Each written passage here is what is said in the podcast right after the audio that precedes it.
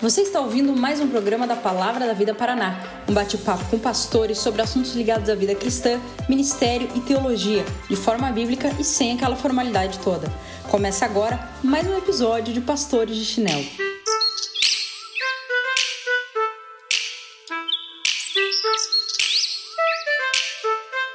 Fala, galera! Estamos aqui mais uma vez juntos para mais um episódio de Pastores de Chinelo e hoje para falar com você sobre um tema intrigante: disciplina na igreja. Ó, estamos aqui num ambiente informal, como sempre é, entre amigos. E quem é que está com a gente aqui hoje? Fala aí. E aí, pessoal, aqui quem fala é o Alex. E, pô, é um prazerzão falar com vocês sobre esse assunto. Eu queria deixar uma frase que eu ensino para minha filha de dois anos. O pai disciplina o filho que ama. É isso aí. Tamo junto, Juninho ou Evandro aqui da Igreja Batista Jardim Itamaraty, em Campo Limpo. Tamo junto mais uma vez. E só cresce quem experimenta a disciplina. Essa é uma realidade da vida. Show de bola. E eu sou o Renato, aqui de Tupã, e falar sobre disciplina na igreja é falar sobre a gente proteger o nome de Jesus nesse mundo. Muito bom, muito bom. Olha só, eu não sei se você frequenta ou já frequentou uma igreja, mas existe aí essa uma parada intrigante chamada disciplina eclesiástica. É o nome aí mais erudito para isso, mais complexo. Sei lá, vamos lá. De repente você um dia entrou numa igreja e viu um pastor num culto falando publicamente sobre o problema de um casal e o desfecho dessa conversa talvez foi é, esse casal sendo excomungado, sendo tirado da comunhão da igreja. Ou não sei se você já bateu um papo com um amigo e esse amigo comentou com você que ele foi parar no gabinete pastoral e lá no gabinete do pastor ele foi repreendido. Você já ouviu coisas parecidas com, com essas que eu mencionei? Enfim, é, e aí talvez você pense, puxa, mas olha, igreja não é um lugar de amor, como é que alguém pode ser excomungado da igreja? Ou pense o seguinte, é, o problema de igreja é esse negócio de um querer ficar cuidando da vida do outro. É, pois é, sobre isso que a gente quer falar hoje. Falar sobre tudo isso é falar um pouquinho sobre disciplina na igreja. E eu queria começar perguntando aí para vocês. Vamos lá, você concorda com isso, Juninho? Você concorda com disciplina na igreja? E, e por que, que esse assunto é importante? Cara, concordo, concordo sim. E a gente vai explicar daqui a pouquinho, né? Mas só basicamente o que eu acho complicado na questão da disciplina é o seguinte: a gente vive uma geração em que correção, além de não ser bem vista, né, nem sequer muitas vezes aplicada nos próprios filhos. Então, como é que a gente pode olhar para a disciplina bíblica de uma maneira ah, amorosa dentro da igreja? É uma das grandes crises que a gente enfrenta, né? Eu concordo sim com a disciplina bíblica, a gente só precisa entender o que ela quer de fato a realizar ou faz parte do que no tratamento da igreja. É isso aí.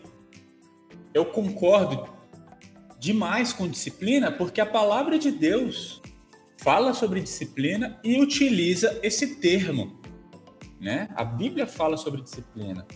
E eu acredito que uma das grandes relevâncias, inclusive, sobre o assunto, é porque foram cometidos vários equívocos em nome da disciplina.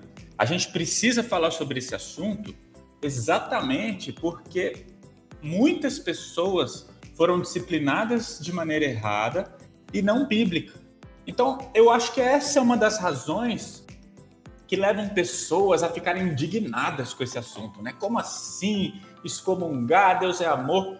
Porque às vezes, nem sempre, mas às vezes a maneira como é feito foi feito de maneira não bíblica, não da maneira como Deus ensina. Então a gente precisa sim falar sobre esse assunto. Eu concordo com disciplina, mas com a disciplina da maneira como Deus estabeleceu. Cara, não sei se vocês concordam comigo, talvez eu vá falar o que vocês já falaram, mas sobre isso, é, quando a gente pensa disciplina, foi um pouco do que o Júnior falou, de que o Alex colocou. É, a, a, nossa cultura hoje, ela vê repreensão como algo negativo, né, Juninho? Como você colocou. A gente às vezes fala assim: olha, eu quero ter um papo com você e nesse papo eu queria te alertar sobre algo que não tá legal na sua vida. Cara, tá para nascer o cara que sai feliz de uma conversa como essa. Pô, sério, cara? Amanhã você vai me ligar para falar de algo que eu preciso mudar? Você fala assim, vou. Ah, eu não vou dormir a noite de alegria. Porque a gente hum. sempre tá armado, sempre tá na defensiva quando o assunto é repreensão, né? E eu acho que tem um pouco disso também que o Alex colocou, que é uma cultura evangélica é, analfabeta funcional quando o assunto é a Bíblia. A gente pega textos como Mateus capítulo 7, quando Jesus fala não julgueis para que vocês não sejam julgados, né? E aí você fala assim, é, esse negócio de, de irmão falar sobre a vida de irmão não está na Bíblia, porque Jesus manda não julgar. E isso é, talvez represente muito do, do, do, evangelho que a gente vive hoje, que é míope, né? Esse é um Sim. texto completamente fora de contexto, né? E outra, e outra, uma igreja machucada, né, né Renato? Uma igreja machucada com os abusos da, da utilização da Bíblia hoje, tanto por movimentos que não deveriam nem sequer ser chamados de igreja, é, quanto até mesmo pelo, pelo, pela maneira de se enxergar o, antigamente, né?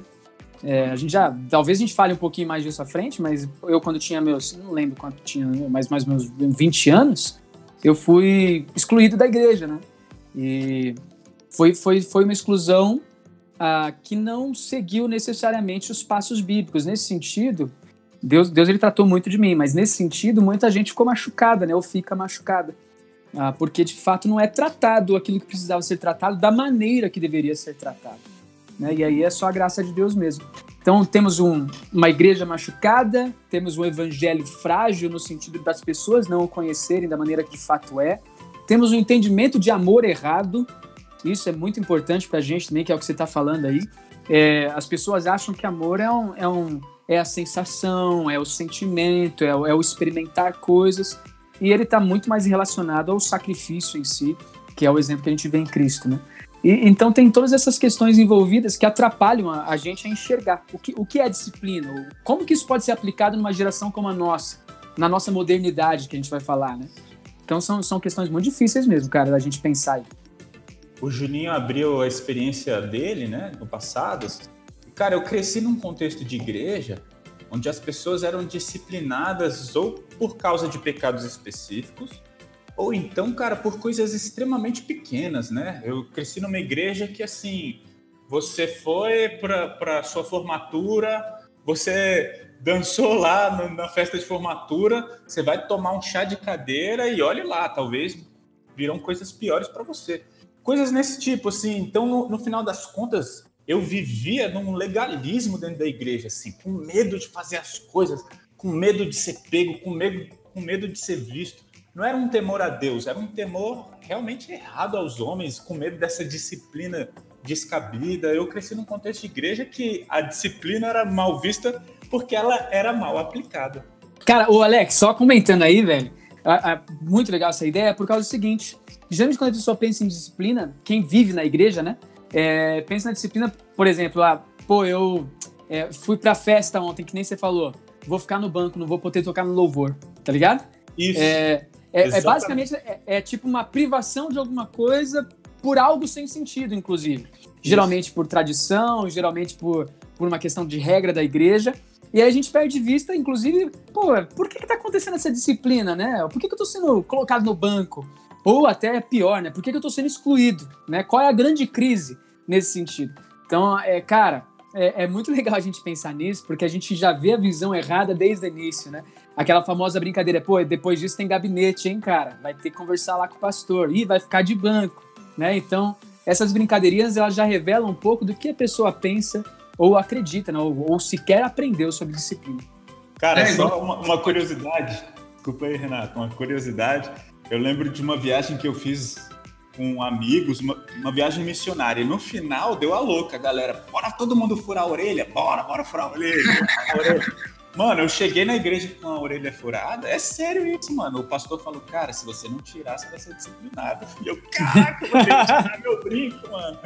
Então, isso rolou, cara. É uma parada bizarra Alex, gente ouvir isso é. hoje, dá risada, mas é real, rolou. Não, não, não é bizarro, viu, Alex? Quer dizer, é bizarro. Mas não é um negócio que se a gente ouvir hoje fica abismado, não, cara. Porque isso acontece em um monte de igreja, brother. Um hum. monte de igreja. É. É, essa, essas questões são muito, muito simples. E, inclusive, na sua frase é, que você ouviu, é o que a gente ouve e entende disciplina hoje. cara, se você não tirar, você vai ser disciplinado. Uhum. Pô, peraí, o que é disciplina? É simplesmente o fato de eu ser excluído? Você tirado? É isso? É a disciplina? O que, o que é a disciplina, né? Então, esse pensamento da disciplina é incompleto também. O qual, como que se dá a disciplina, o como que faz a disciplina, tudo isso faz parte da nossa conversa de hoje. Eu me lembro de um, de um cara que, depois de um episódio da igreja disciplinar uma pessoa, seguindo todo o processo que a gente vai conversar aqui, ele chegou e disse o seguinte: É, eu sou contra esse negócio de disciplina na igreja. Isso aí foi da época da Inquisição, onde a, a igreja caçava literalmente as bruxas. Que a igreja está querendo retomar a Inquisição, cara. Então, assim, é, é, importante, o pessoal olha com, com uma visão de muito deturpada quando o assunto é disciplina, e é por isso que esse assunto é importante, né? Nós concordamos, os três é, concordamos com a disciplina na igreja, mas também concordamos que o assunto se faz extremamente necessário, porque há muitas deturpações, como a gente colocou aqui, certo? certo. Sim. Soa muito como então. autoritativo, né, mano? É, é. Hoje soa como autoritativo. Não, isso é muito autoritativo, né? Mas o que, o que significa isso? Né? É, Legal. Então, a gente tem aí várias, várias, várias é, motivos pelos quais esse assunto ele se faz importante e a gente gastou um tempinho falando nisso. Tá bom, então vamos lá. Vamos tentar conceituar, vamos tentar então, de uma maneira bíblica e saudável, já que a gente disse que concorda e até talvez atacando aí algumas deturpações, vamos tentar conceituar o que, que é a disciplina bíblica? Qual é a razão dela existir, o seu propósito?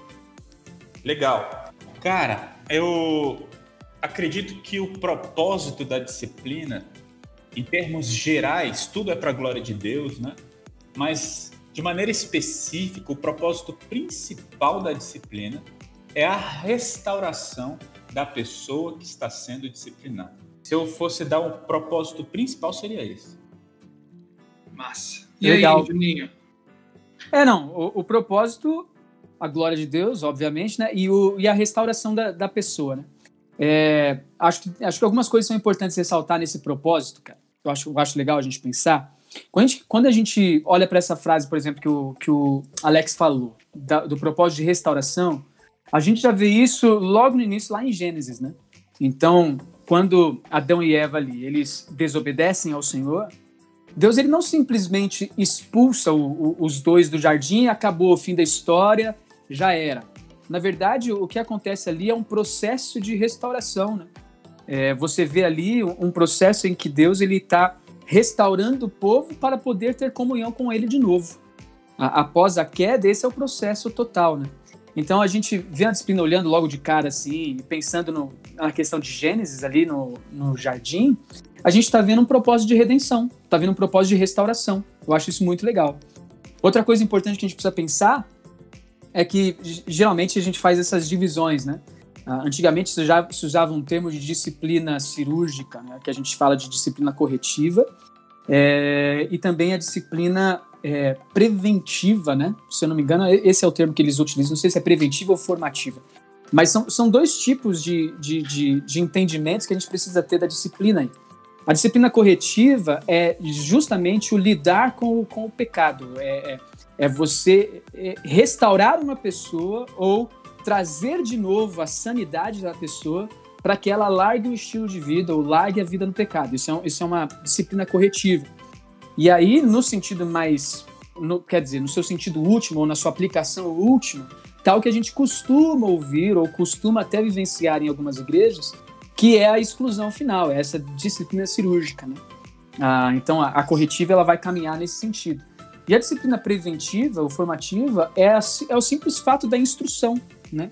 Você disciplina a sua igreja, você instrui a sua igreja, você como um crente de Jesus, você é instruído, disciplinado ah, para viver dentro dos parâmetros da vontade, do propósito de Deus para sua vida. Então, se eu fosse caminhar um pouquinho aí nesse propósito de disciplina é a glória de Deus e restauração da humanidade, né, restauração do, do crente em Cristo nesse sentido, mas pensando em dois aspectos especiais, né? Primeiro, tratando o pecado em si, ah, e segundo, você formando ou, ou criando barreiras para que a pessoa ela não se enrede é, em nenhum tipo de pecado e acabe assim tendo que cair na disciplina corretiva ou, ou, ou cirúrgica, né? Então, eu poderia dizer assim, eu, eu nasci para a glória de Deus e para representá-lo. Gênesis capítulo 1, 26 a 28. O pecado entrou no mundo e fez com que eu vivesse de maneira completamente longe desse propósito pelo qual fui criado. Agora eu sou rebelde, agora eu sou um pecador, mas Deus ofereceu para mim salvação em Jesus. Então Deus só Deus não só me salva em Cristo Jesus pelo evangelho, como agora ele quer que eu me santifique e imite a Jesus. Eu agora vivo um processo de transformação onde eu tenho que ser parecido com Jesus diariamente. E o que é a disciplina? Vê se vocês concordam comigo. A disciplina é uma ferramenta que Deus usa, sustentada na Sua palavra, que vai me é, corrigir, que vai me colocar na linha do discipulado cristão. A ferramenta ela vai me orientar para que o meu discipulado, a minha santificação agora, ela se torne saudável. Ela vai me orientar. Vocês concordam comigo nesse ponto? Concordo demais. Eu acredito que o processo de disciplina, quando a gente fala sobre visar restauração, é, é muito importante a gente lembrar que muitas vezes a disciplina foi um instrumento de punição. E é, essa é a diferença que a gente está tentando trazer aqui. A disciplina, o propósito dela não é punir. Você fez alguma coisa errada, agora você vai ser disciplinado. Você colocou um brinco. No, Usar, homem não pode usar brinco, usar brinco é pecado. Você colocou brinco, agora você vai ser disciplinado. A disciplina, quando ela é utilizada como um instrumento de punição, ela está sendo utilizada de maneira equivocada. Mas a gente quer restaurar. Saindo desse exemplo do brinco, né? Imagina uma pessoa que está realmente vivendo deliberadamente no pecado. A disciplina ela tem o, o, o papel, é um instrumento de Deus para que a gente mostre para a pessoa a luz da palavra de Deus e não das nossas regras estabelecidas, né? Porque tem muita igreja aí que vai estabelecendo um monte de regra e, ó, se você não, não viver dessa forma, isso não pode, isso pode, isso não pode, isso não pode. Mas a luz da palavra de Deus, do que Deus quer do crente, do filho dele, do discípulo de Jesus, a disciplina serve exatamente para isso. Olha, você não está vivendo dessa forma. Não é, não é uma coisa pontual, né, Renato? Você está querendo colocar aqui. Não é assim, ah, errou, pronto, começa a disciplina, primeiro passo. Não, a, pessoa foi identificada uma recorrência no pecado, e aí sim a gente vai falar com a pessoa, uma vez, mostrar na palavra de Deus. Uma vez que aquilo é apontado, que, que a gente quer então? Restaurar a pessoa de acordo com o que o Juninho colocou de Gênesis aqui. Olha, isso, isso não condiz com alguém que se diz filho de Deus. Isso não condiz com alguém que fala que Deus é o Senhor e dono da sua vida. Então você precisa ser restaurado desse pecado. Então a disciplina é o quê? É esse instrumento de restauração do cristão. Então todo cristão tem que ver a disciplina como algo extremamente bem-vindo. Cara, a disciplina ela realmente nos coloca nos eixos. A disciplina nos faz os discípulos de Jesus que ele quer. E sem a disciplina, sem, sem este instrumento, dificilmente a gente vai conseguir alcançar o objetivo de ser um discípulo de Jesus, como foi estabelecido pela palavra de Deus. Cara, é, vou, vou, vou tentar caminhar um pouquinho mais com vocês nesse sentido, pensando aí justamente nessa disciplina de tratamento do pecado e restauração da vida daquele que está envolvido no pecado. Né? É, a disciplina a gente a gente estava até estudando essa semana, né, o Renato, acho que foi semana passada. Tem um texto em Abacuque, capítulo 1, versículo 5, que diz: Olhai e vede, maravilhai-vos, né? Fiquem pasmos com que é, com que vocês verão, né? E aí todo mundo pensa, pô, Deus vai fazer uma grande obra aqui maravilhosa, a gente vai ser vitorioso, aplica o texto. Mas na verdade esse texto é um texto de disciplina, que a gente vê ali em Abacuque, né? A, a gente vê Deus falando o seguinte: olha, tá vendo ali o que o Império Babilônico está fazendo com cada terra, destruindo cada uma dessas terras? Vai fazer isso com vocês também, porque vocês se desviaram do propósito. E eu vou tratar a injustiça que vocês estão cometendo uns com os outros e diretamente a mim, com esse povo mau, né? E aí Deus vai lá e disciplina esse povo, ou seja, é, julga esse povo com um povo mau, é, para trazer de volta a sanidade desse povo e falar: peraí, a gente tem um Deus e a gente precisa voltar a viver de acordo com a aliança com esse Deus. Então é muito legal a gente ver que essa disciplina é aplicada para tratamento. Agora, por que, que eu estou usando esse texto? Né? Hebreus capítulo 12, ah, versículo 12, diz assim: ah, Portanto, fortaleçam as mãos enfraquecidas e os joelhos vacilantes, façam caminhos retos para os seus pés, para que o manco não se desvie e antes seja curado. E, é, e é um texto muito legal porque ele está se referindo diretamente à disciplina bíblica, que o anterior está falando que nenhuma disciplina ela produz alegria no momento, né? No momento é, é causa de tristeza, ela, ela, é um negócio que constrange, é um negócio que deixa a gente triste, porque a gente está sendo confrontado no nosso pecado, né? Ah, então é legal a gente parar para pensar que a disciplina ela é um instrumento de Deus usado pelo próprio Senhor no seu povo no Antigo Testamento e é utilizado também ah, pela igreja no, ou pelos, pelos cristãos em si para viver como cristãos debaixo da vontade de Deus. Né? Então são coisas que se aplicam aí nesse sentido. Legal. Então a disciplina ela visa a glória de Deus em promover o bem para a vida do pecador. E o bem aqui é a restauração dele, é o caráter de Jesus sendo inserido nele. A disciplina, então, é uma correção. É, é, é, é esse processo que vai trazer o cara de volta para o caráter de Cristo. É, agora, beleza. É, mas a, a, disciplina também ela não tem um, um tom é, comunitário. A disciplina também ela não é importante para a igreja como um todo. Estou pensando aqui, Atos capítulo 5, o, o texto de Ananias e Safira. Aquele casal que vende uma propriedade e aí ela, ela retém, esse casal, desculpe, ele retém parte do dinheiro para si. E vocês sabem o que acontece. Esse casal, ele, ele é fulminado, ele morre, e aquilo vai causar grande temor na vida de toda a igreja que está assistindo aquilo. Mas é interessante, eu gosto muito desse texto porque ele me mostra a, a, bitera, a, a bilateridade, é, bilateridade é bilateral, os dois lados da moeda da disciplina. O primeiro lado é dela tratar o pecador. É interessante que quando no, no versículo é, no versículo 3 de Atos capítulo 5, o Pedro ele vai perguntar para Ananias: Ananias, como você permitiu que Satanás enchesse o seu coração? É, a gente olha para aquele caso de Ananias e Safiras, e a gente, Ananias e Safira, desculpe, e você vê a, a, a comunidade em temor, mas você vê também os discípulos repreendendo, é, querendo o bem do pecador. Olha, o seu coração se encheu do mal, cara, você está indo para o caminho errado. Então a gente vê o lado da repreensão do pecador. Mas nesse texto também, a gente vê o lado didático que a disciplina tem para toda a comunidade que está olhando. Quando Ananias e Safira morrem, a comunidade inteira entra em temor, a, a, a comunidade inteira treme. Então, a, a disciplina ela serve para a restauração do pecador, mas ela também serve para a igreja aprender.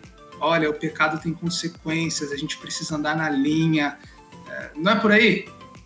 Cara, eu queria aproveitar isso aí, Renato, para falar que existe um versículo que Paulo falou lá em, em Timóteo, que fala exatamente esse, que cita este como um dos, um dos propósitos da disciplina. Se a gente for ler, for ler no versículo 20 do capítulo 5, ainda que esteja em um contexto de disciplina de presbíteros, ele fala assim: quanto aos que vivem no pecado, repreende-os na presença de todos, para que também os demais temam.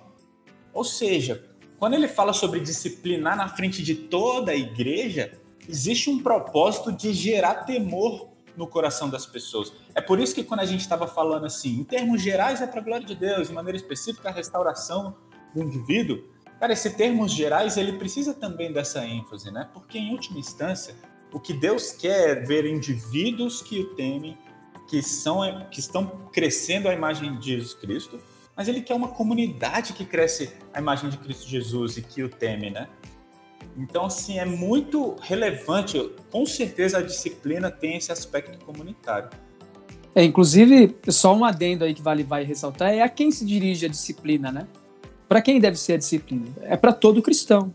A disciplina eclesiástica que a gente está conversando aqui, ela é uma disciplina que se aplica a todo cristão. Não tem esse negócio de ah, é, é só é só pro membro da igreja Não, é, ele é para todo cristão. A disciplina ela é aplicada ao membro que não faz nada, que é uma anomalia, né? Deveria fazer alguma coisa como membro da igreja, ao líder de ministério, ao que serve em qualquer outro ministério, ao pastor, né? Ou seja, a disciplina ela se aplica a todos, com o fim de fato de proteger a própria igreja, para a glória de Deus, com o fim de fato de trazer temor para que as pessoas não permaneçam no pecado, se ainda tem pessoas que estão vivendo em pecado nesse sentido, e para a própria restauração especial da pessoa que está em pecado. Né?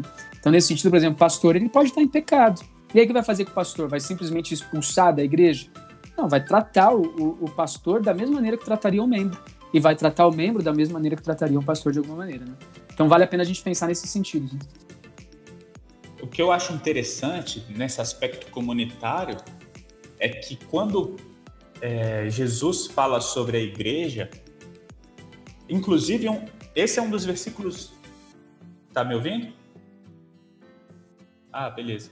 Um dos versículos mais mal utilizados na Bíblia é aquele: tudo que ligares na terra será desligado no céu, né? Isso acontece. Esse versículo é utilizado primeiro para Pedro, quando Jesus fala: Olha, sobre esta pedra edificarei a minha igreja. A primeira vez que a palavra igreja aparece é em Mateus 16, nesse diálogo de Jesus com Pedro. E em seguida, em Mateus 18, que é o eu acredito que o texto-chave, o texto base para nós aprendermos sobre disciplina. E no fim ele fala: tudo que ligares na terra será desligado no céu. E, e, ou seja, quem liga e desliga na terra é a igreja. No céu e na terra é a igreja. Falando: olha, esse indivíduo ele pode representar Cristo Jesus. Quando Renato falou sobre representar Jesus Cristo lá em Gênesis 1, 26 e tudo mais, a gente tem que entender que o cristão ele não pode sair falando assim, ah, eu sou crente e vivo da maneira como eu bem entender. Por isso que o, a disciplina tem esse aspecto comunitário, porque a gente tem que entender que nós estamos sujeitos uns aos outros, e foi muito bem colocado pelo Juninho, todos estão passíveis, são passíveis de disciplina, não importa se é uma pessoa que está chegando agora ou pastor da igreja, todos precisam ser disciplinados. Por quê? Porque todos nós que, diz, que nos dizemos representantes de Cristo Jesus, discípulos de Jesus, a gente precisa viver de acordo com o que foi estabelecido para um discípulo de Jesus. E quando nós não estamos vivendo, quando nós decidimos deliberadamente viver da maneira como a gente quer, nós precisamos ser exortados, disciplinados e, e, a comunidade faz toda a diferença. Ela é necessária nesse, nesse contexto de disciplina. Legal. É, eu me lembro também de 1 Coríntios capítulo 5, quando o apóstolo Paulo vai dizer que lá na igreja tem um cara que está tendo relações com a mulher do seu pai. E olha só, de novo aparecendo os dois aspectos da disciplina aí. Primeiro, há uma preocupação com o pecador. Por mais é, dura que seja ali a, o que Paulo está propondo, há uma preocupação com o pecador, porque Paulo diz assim: entrega o corpo para Satanás para que o espírito seja salvo. Há uma preocupação com, com o homem ali, mas há também uma preocupação com a igreja, porque o, o Paulo vai tratar ali aquele pecado como um fermento que vai azedar toda a massa, né? Ele fala: olha, quando o assunto é o pecado, vocês precisam ser prontos em tratá-lo em combatê-lo no meio da igreja. Porque o pecado do seu irmão, ele traz, a, ele traz consequências para toda a comunidade, né? Isso é muito legal. E é interessante como a igreja tem autoridade e autonomia nisso. É, você citou, Alex, Mateus 18, a gente usa muito um texto fora de contexto, quer dizer, onde dois ou três estiverem reunidos em meu nome, ali eu estarei. A gente usa esse texto para dizer que Jesus está presente na nossa reunião de louvor e oração. Mas esse texto, pelo contrário, ele está enfatizando, é, desculpe, não pelo contrário, o que esse texto está enfatizando é que onde dois ou três estiverem reunidos, no sentido de que a igreja tem autoridade para discernir o erro no seu meio. Esse é o ponto ali em questão, né? Então, legal. o propósito da disciplina, disciplina, ela é uma correção que ela, ela existe para nos levar para mais perto do caráter de Jesus. É claro que em alguma medida Todos nós temos falhas e acertos, estamos no processo de santificação, todos nós estamos buscando disciplinar a nossa vida à semelhança de Cristo. Mas o que a gente está falando aqui, então, é disciplina como algo que está sendo é, mais visto no meio da igreja que precisa ser tratado, é isso? A gente precisa tratar na vida de uma pessoa, buscando o bem dela e buscando também a, preserva a preservação da, da comunidade da igreja. É isso mesmo? Sim. Sim, é isso. E outra coisa também que é importante a gente ressaltar aqui, cara, é, cara, a gente precisa lembrar que Atos vai dizer pra gente ali em Atos 20, né, que a igreja ela custou o sangue de Deus, né? É, Deus pagou um preço muito alto pela igreja para que a igreja viva de acordo com o que ela bem entende. E 1 Coríntios 5, que você falou, é muito importante nesse sentido, por quê? Porque ali, Paulo, inclusive, vai repreender, falando: cara, o que está acontecendo aqui não se vê nem no meio dos gentios, nem no meio daqueles que não creem em Deus. Ou seja, vocês estão agindo de uma maneira tão contrária à vontade do Senhor que está igual ou pior do que aqueles que não creem em Deus. Então, o que Paulo está fazendo nessa disciplina ali, ah, com esse personagem, é justamente falar assim, cara, eu estou protegendo a igreja de Jesus. Se vocês não vão fazer, eu estou com vocês, aí eu mesmo já estou falando que tem que ser feito. Então, esse cara, ele tem que sair, ele não pode permanecer na igreja. Isso não é ser igreja. E ele é muito duro, no sentido de que eu vejo até um pouquinho mais do que preocupação, viu, Renato, com ele, mas eu vejo uma preocupação até mesmo muito maior em como a igreja continuaria vivendo se ele estivesse no meio. Então ele fala assim, cara, é melhor que ele seja de fato uh, morto nas mãos de Satanás, porque ele continua sendo um filho de Deus, ele não vai perder sua salvação nesse sentido, do que é, dentro da igreja continue fazendo essa atrocidade e a igreja continue vivendo de uma maneira que Deus nunca quis que ela vivesse, ainda mais pagando um preço tão alto. Né? Então, é, é, muito legal a gente reparar nesses, nesses aspectos que, de alguma maneira, é a preservação da santidade da igreja que Jesus comprou, que Deus comprou com seu sangue. É, é, a, é, a, é, a, é a maneira como nós lidamos com seriedade a, com a igreja de Jesus. Beleza, até aqui então, quem está ouvindo a gente já entendeu que disciplina é importante, é fundamental no processo que a gente está individualmente como comunidade de ser parecidos com Jesus. Beleza, resolvido isso. Ela é importante, ela é fundamental. Agora, aqui que está um ponto importante. Como que ela deve acontecer? Qual que é a postura? Como essa disciplina ela, ela vai acontecer na prática? Porque é aí que a gente vai ver muito abuso, muita distorção. Para vocês, biblicamente falando, como que a disciplina ela acontece? Qual que é a postura dela? Mano, posso Posso dar um, um chute inicial aqui? Pode. Eu, eu diria o seguinte: é, tem, a gente teria a maneira formal e a informal de fazer uma disciplina, tá? Quando eu falo isso, o que, que eu estou querendo dizer?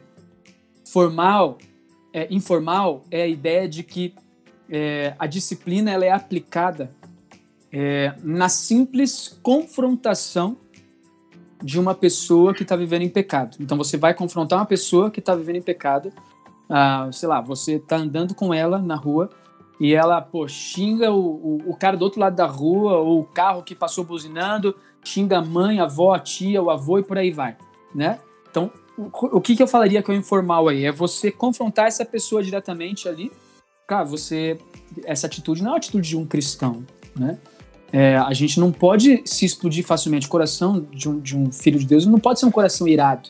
Ele tem que ser um coração que, que controla suas, suas ações, suas, suas emoções e por aí vai. Ah, então, seria, seria uma, um, uma disciplina informal. Né?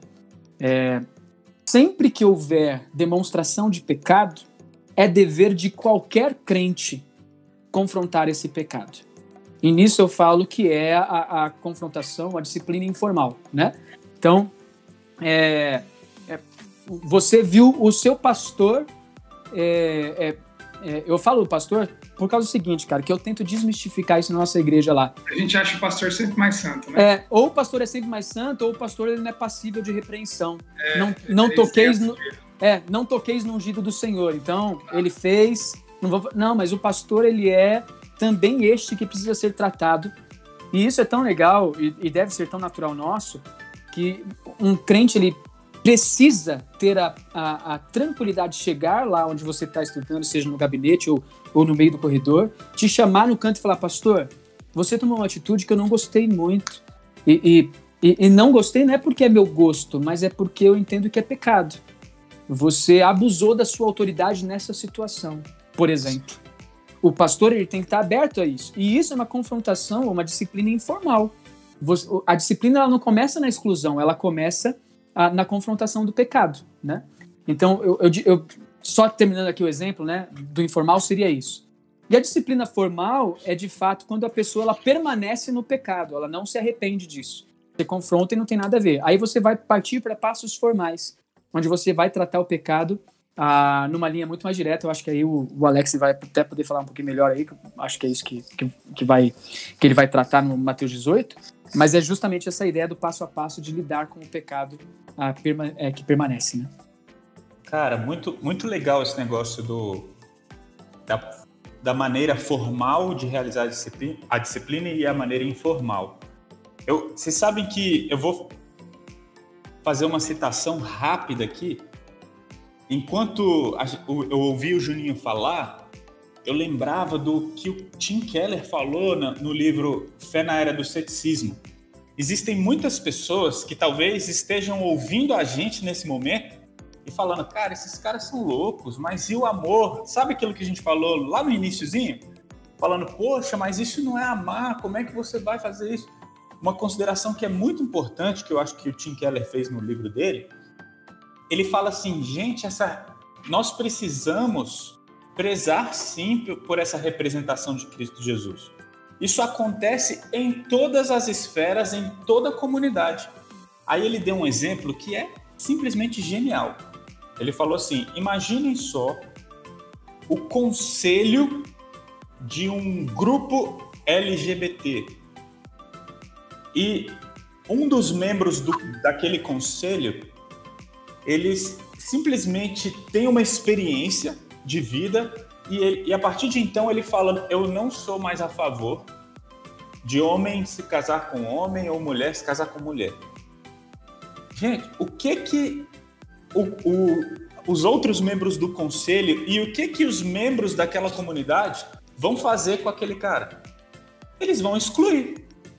Por quê? Porque existem padrões. Gente, os padrões morais, os, a ética estabelecida ela, todo mundo tem a sua ética, a sua moral estabelecida. Então, a gente uma coisa que eu acho muito importante quando a gente for falar sobre processo, e a gente vai falar sobre Mateus 18, é que a gente não tem que achar um absurdo, nossa, é, em última instância excluir alguém. As pessoas estão sendo excluídas da comunidade. Seria injusto, por exemplo, excluir aquele membro daquele conselho? Porque não, ele simplesmente não condiz mais com aquilo. Ele precisaria sim ser excluído, se fosse o caso, né? Agora, como que é o processo formal? O Juninho falou um pouquinho sobre esse processo informal. E o processo formal, eu acredito que o texto mais claro sobre isso seja sim, então, Mateus capítulo 18, né? É, eu vou ler rapidamente aqui os versículos 15 a 17, eles dizem assim: Se teu irmão pecar contra ti, vai corrige-o entre ti e ele só. Se ele te ouvir, ganhaste teu irmão. Isso é o que as pessoas chamariam de primeiro passo. Olha, alguém pecou, vai lá e fala com teu irmão. Se ele ouviu, beleza. Segundo passo, se porém ele não te ouvir, toma ainda contigo uma ou duas pessoas, para que pelo depoimento de duas ou três testemunhas, toda a palavra se estabeleça. Então esse seria o segundo passo. Primeiro passo, você vai lá e fala com a pessoa. Ela não ouviu, ela ouviu, beleza. Não ouviu, o segundo passo, chama testemunhas. Aí ele fala sobre o terceiro passo. E se ele não os atender, ou seja, ouvir a testemunha, vai para o terceiro passo, leva-o diante da igreja. E aí seria o quarto passo. E se recusar a ouvir também a igreja, considera-o como gentil ou publicano, ou seja, considera-o um descrente, considera uma pessoa que não é, não faz parte da comunidade, que não é um representante de Cristo Jesus. Eu acredito que esse é o texto mais claro e é importante nós citarmos e lermos ele, porque ele traz clareza né, nesses passos. E para quem quiser entender os passos, o texto ali é muito claro, né? Agora a gente pode conversar um pouquinho mais sobre eles. O que eu acho muito importante a gente ressaltar a partir disso que vocês estão colocando e confrontando um pouco aquelas deturpações que a gente citou no início, é que a disciplina bíblica ela é um ato de amor. É, diferente do que outros pensam, onde já se viu a igreja disciplinar, a igreja não ama. Quando a igreja disciplina, ela ama, porque ela está dizendo o seguinte, cara, o projeto de Deus para a sua vida é que você seja parecido com Cristo, e nessa área você não está sendo. Eu te amo tanto que eu quero te ver parecido com Jesus, eu te amo tanto que eu quero te ver agradando a Deus. Por que eu quero te ver agradando a Deus parecido com Jesus? Eu preciso falar não o que você quer ouvir, mas o que você precisa ouvir. É, a disciplina bíblica, ela é, é, um, é, ela é um ato disciplinar é coisa que a gente faz em família. Eu tenho duas filhas. Eu disciplino as minhas filhas porque eu quero vê-las bem. Inclusive, Hebreus 12 vai dizer que Deus disciplina, como a gente já mencionou aqui, né? Deus usa o ambiente familiar para mostrar disciplina. É, quem, quem disciplina é irmão, é, é, no sentido de irmão em Cristo, é pai que disciplina filho. A disciplina, diferente do que muitos alegam, ela é sim um ato de amor. A disciplina ela traz para a gente um ambiente de graça e cura. Quando a gente olha para Tiago, capítulo 5, a gente vê ali o contexto, alguém que está doente, e a gente pode aplicar assim a uma doença espiritual, uma pessoa que está em pecado, que está. É, porque, inclusive, no versículo 19 ali de Tiago, capítulo 5, é alguém que está des... alguém que tá desviado da verdade, né? Então, essa pessoa está doente e, e, o texto está dizendo: olha, confessem os seus pecados um para com os outros, um para os outros, para que vocês sejam curados. A, a, disciplina bíblica ela visa a cura daquele que está doente espiritualmente, daquele que está com o coração é, longe de Jesus, como foi o caso do Ananias.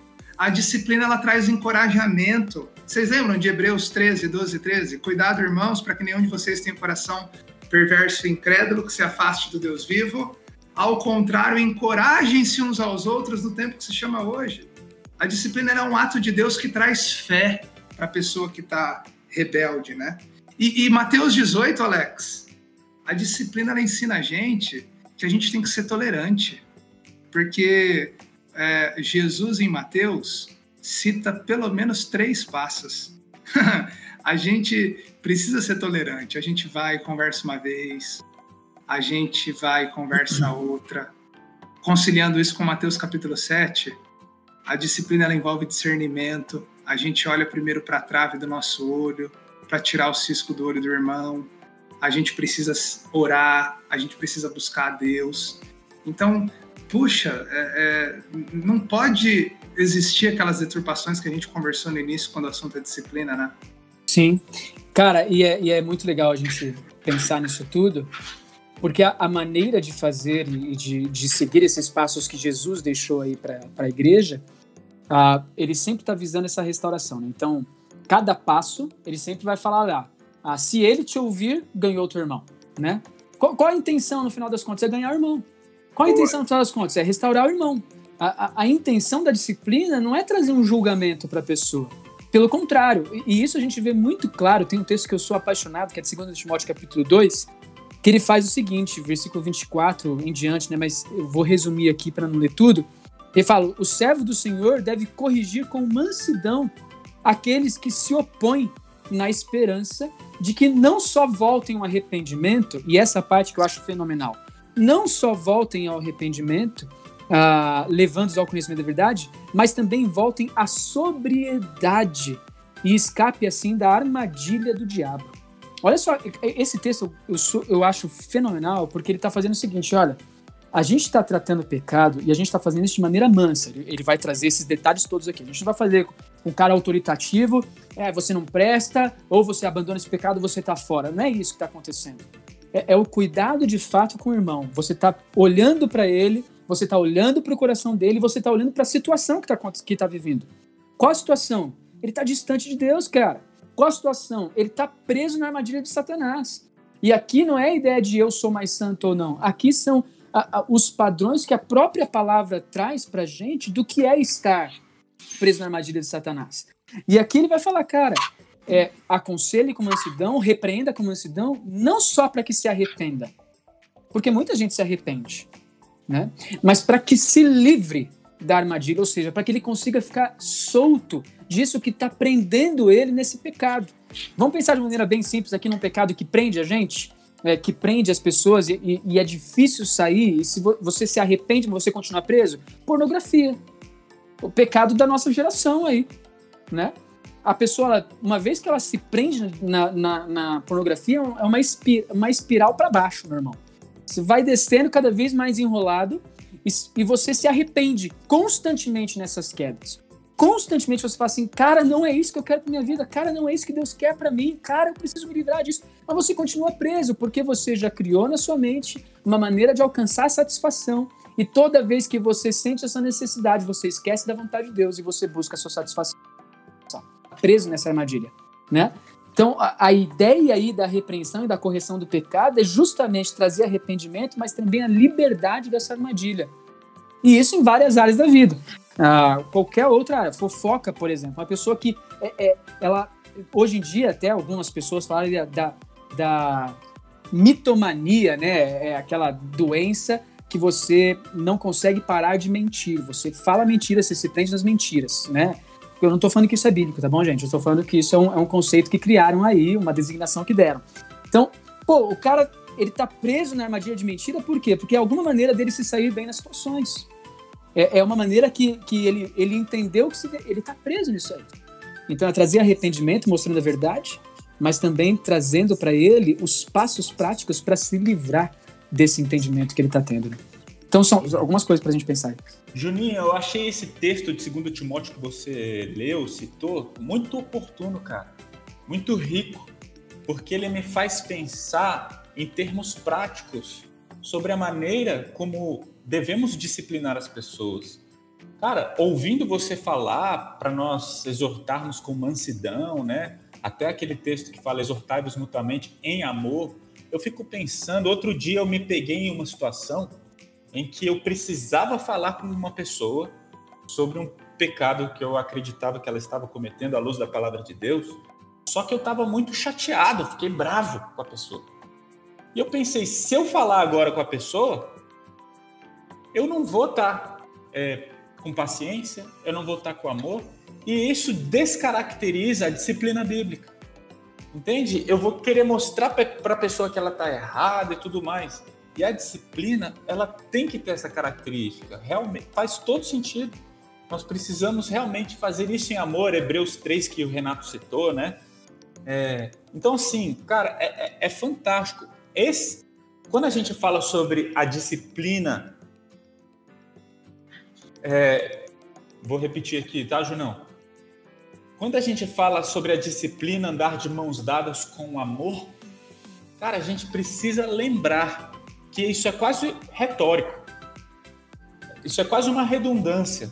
A disciplinar é amar. E se a gente não tiver na nossa cabeça, se a gente não tiver a convicção que a gente quer restaurar aquela pessoa, que a gente ama aquela pessoa, cara, espera um pouquinho, espera o momento certo de disciplinar, porque isso realmente faz toda a diferença. É, cara, só uma coisinha aí, você falou desse disciplinar é amar, né? É, a disciplina, só para só ressaltar isso aqui, porque às vezes as pessoas vão achar que a gente está falando como simples processo, né? A disciplina ela causa tristeza não só naquele que está sendo repreendido, mas também naquele que repreende.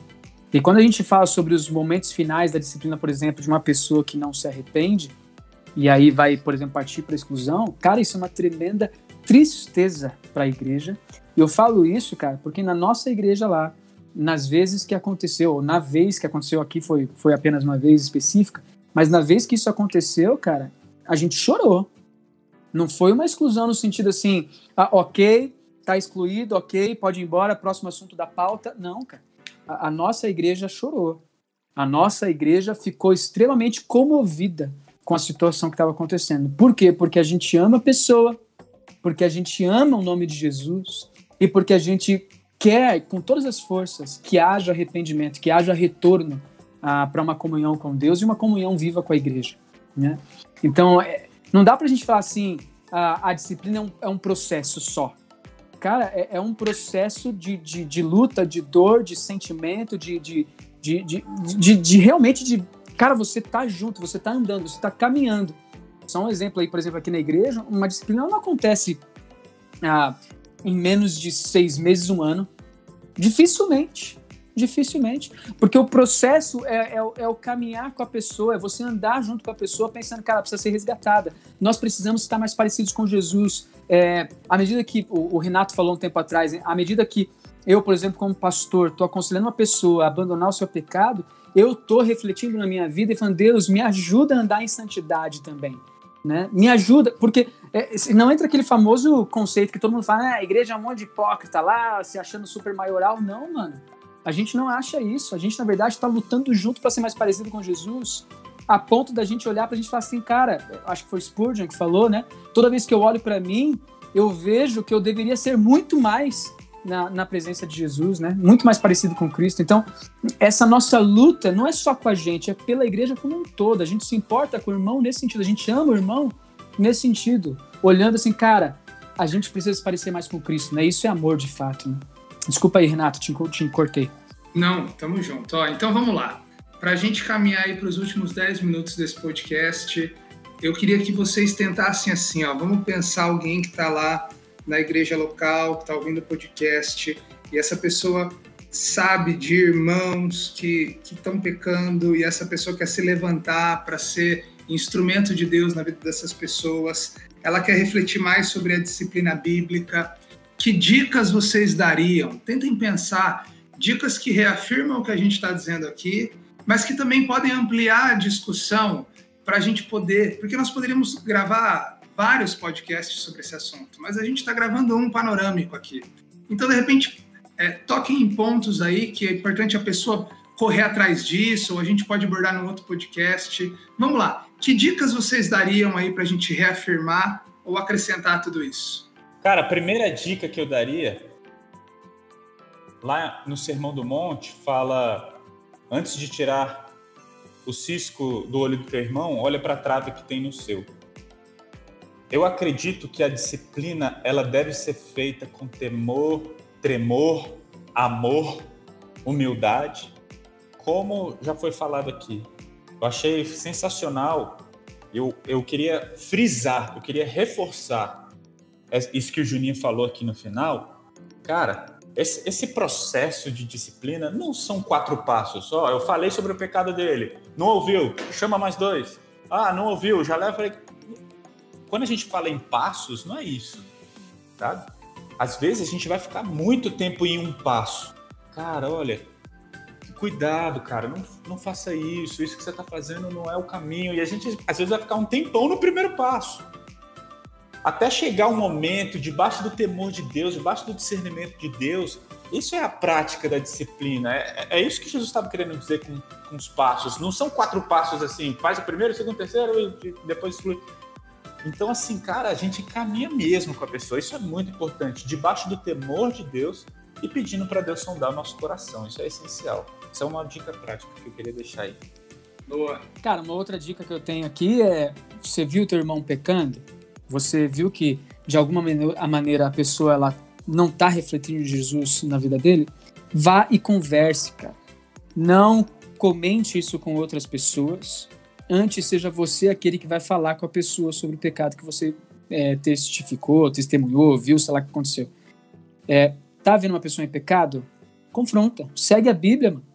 Cara, isso é tão. Isso deveria ser tão natural nosso.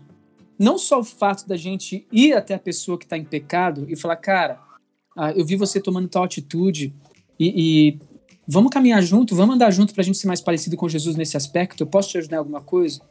Mas eu gostaria de confrontar nesse sentido. E deveria ser natural também o inverso. Você ser confrontado por pessoas irmãs em Cristo sem se ofender. Mas sim, ficar constrangido, sim, mas sem se ofender.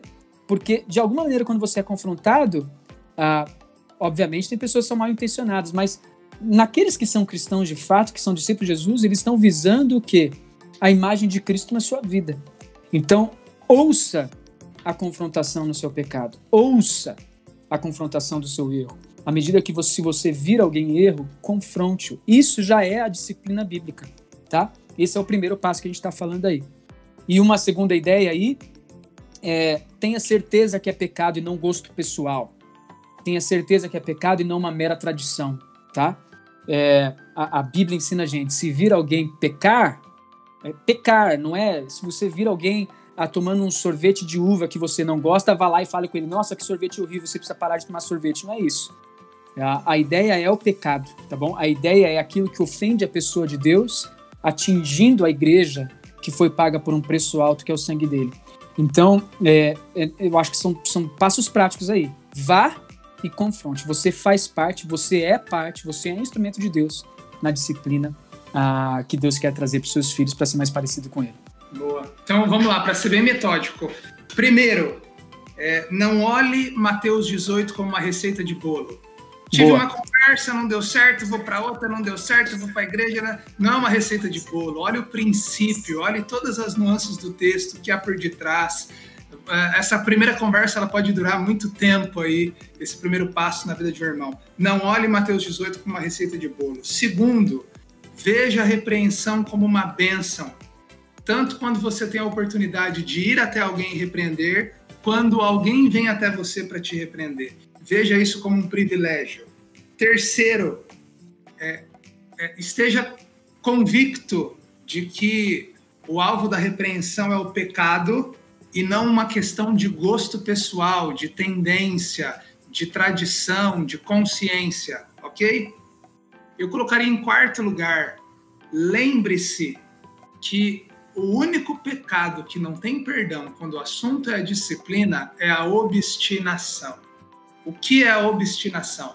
É quando uma pessoa, depois da gente tratá-la dentro de todos esses passos anteriores, ela continua insistindo no erro, ela deliberadamente diz não para Jesus. Quando a gente chega no ponto em que a pessoa diz não para Jesus deliberadamente, aí a gente não tem o que fazer.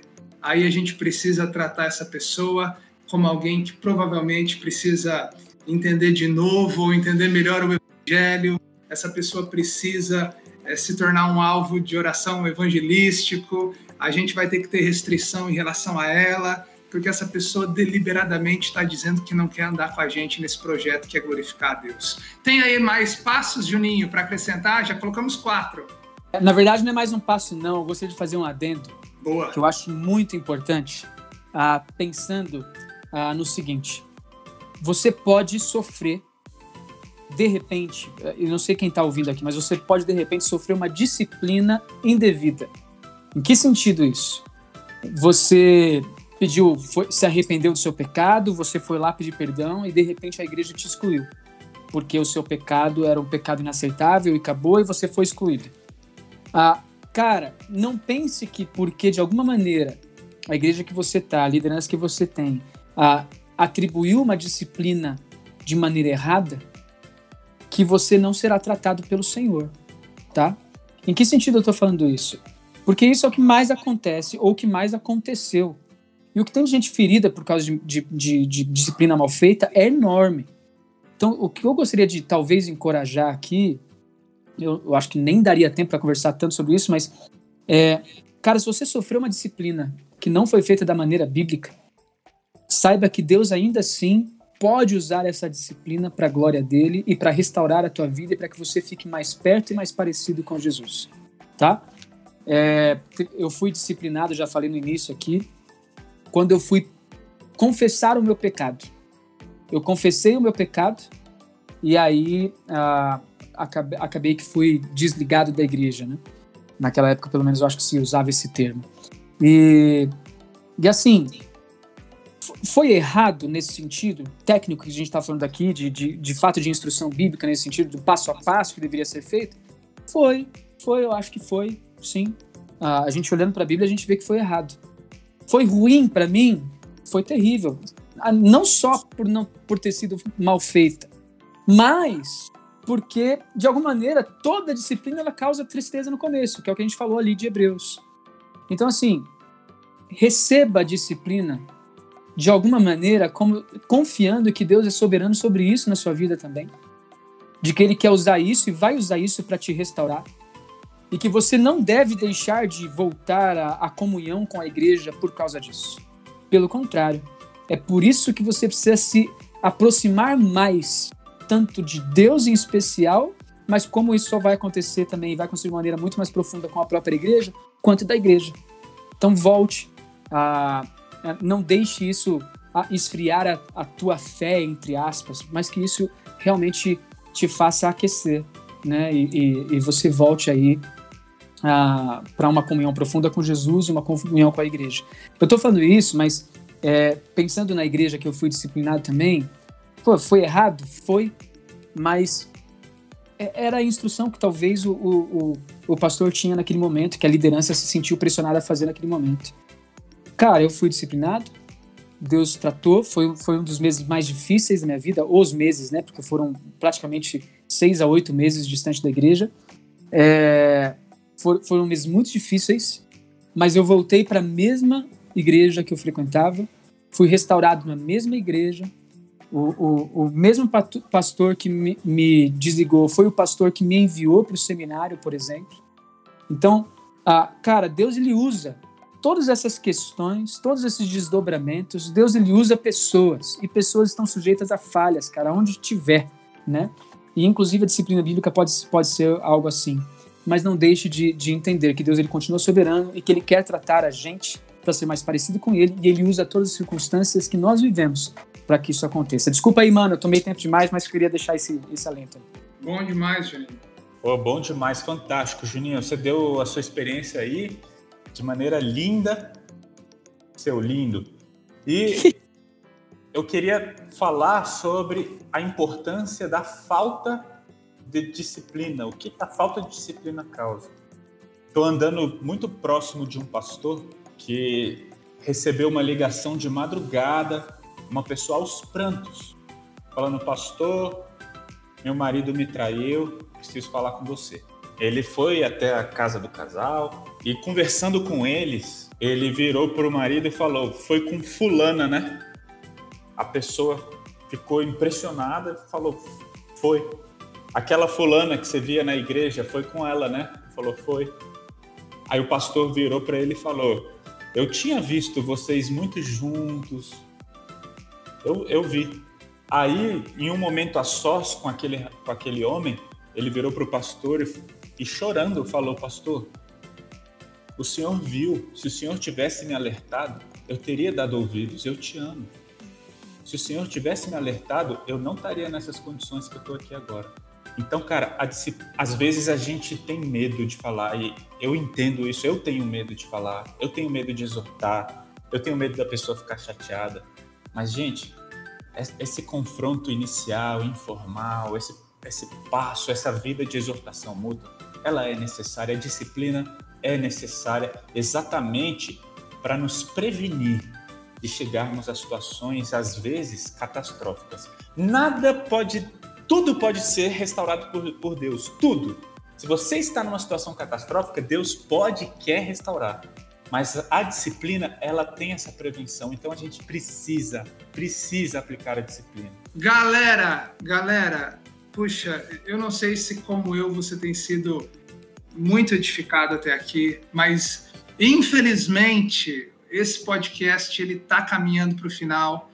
Eu sei que nós não abordamos todos os pontos que deveriam ter, ter, sido abordados quando o assunto é disciplina na igreja. Isso seria impossível num, num, num programa de uma hora, mas eu espero que tenhamos colocado, colocado alicerces aqui para você e que muitos dos pontos em que nós não aprofundamos você possa pesquisar, você possa buscar, conversar com seu pastor. E eu antecipo para você também que a gente já está preparando uma segunda temporada de Pastores de Chinelo onde a gente vai poder especificar mais os assuntos. E quem sabe a gente não vai trazer uma série, uma minissérie em disciplina na igreja.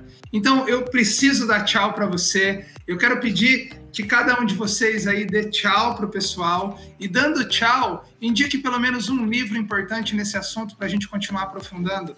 Show! Queria indicar dois livros. Um é minúsculo, o outro é gigante.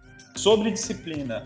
Existe um livro chamado Disciplina na Igreja, da editora Fiel. Ele tem um pouco mais de 20 páginas. Ele é um resumão, mas ele é muito claro. Ele, ele, ele é um excelente ponto de partida. E existe um livro denso sobre o assunto, A Igreja e a Surpreendente Ofensa do Amor de Deus, também da editora Fiel. Ele já trata com toda a complexidade, com toda a profundidade esse assunto. Eu recomendo aí de, de boca cheia. É isso aí, gente. Deus abençoe vocês. Prazer estar conversando com vocês aqui. E espero que a gente possa se aprofundar mais nesse assunto. E é um assunto necessário para a igreja hoje, viu? Um abração, fica com Deus. Eu também quero agradecer a oportunidade da gente poder ter esse papo tão relevante, reafirmar a necessidade da gente aprofundar mais e mais nele. Quero reforçar o livro que o Alex indicou, Disciplina na Igreja, do Jonathan Lehman, da editora Fiel. E também sugerir mais um livro que é do Timothy Lane com Paul Tripp, da Cultura Cristã, que chama Relacionamentos, uma confusão que vale a pena. Ele não é diretamente um livro sobre disciplina na igreja, mas ele é um livro sobre amizades redentoras, sobre a cultura da repreensão na vida da igreja. Então, eu espero que você tenha curtido muito esse tempo com Pastores de Chinelo. Nós oramos para que Deus fale ao seu coração. Que Deus abençoe você. Até a próxima!